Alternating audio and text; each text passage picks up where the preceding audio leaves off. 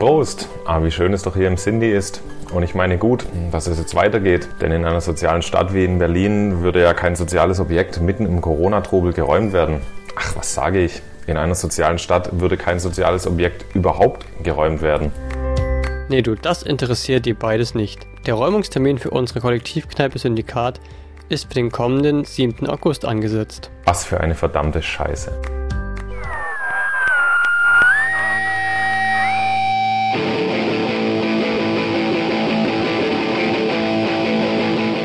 Die schnelle Wiederansetzung eines neuen Räumungstermins zeigt deutlich, dass die vielbeschworene Solidarität und Rücksichtnahme seitens der Politik keinen nachhaltigen Effekt hat. Die Maschinerie soll wieder laufen, wie zuvor, und dazu gehört auch die der Verdrängung.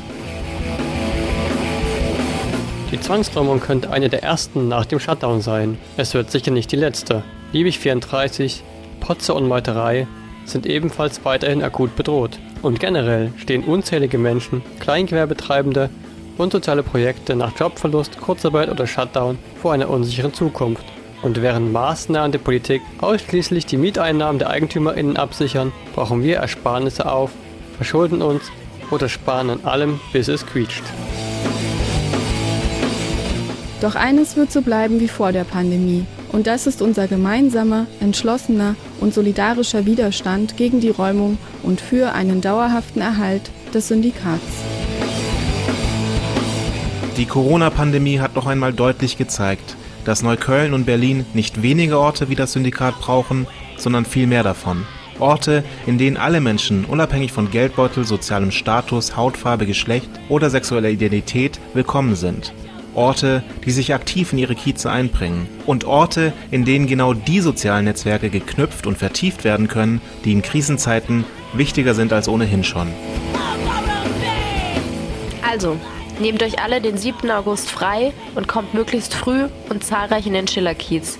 Über den einen oder anderen Infokanal könnt ihr euch über Termine, Ankündigungen und kurzfristiges auf dem Laufenden halten. Überlegt euch, wie ihr euch an dem Protest gegen die Räumung beteiligen wollt und könnt. Am Tag selbst und natürlich schon davor. Denn jede Aktion zählt und jede Form ist gewünscht. Zum Schluss noch alle wichtigen Infos zusammengefasst. Der erste Räumungsversuch soll am 7. August stattfinden. Informiert euch unter syndikatbleibt.noblogs.org, bei Twitter unter syndikat44 sowie über die Telegram-Gruppe, die unter dem Link t.me slash Syndikat 44 erreichbar ist. Raus aus der Defensive, Syndikat bleibt, wir bleiben alle.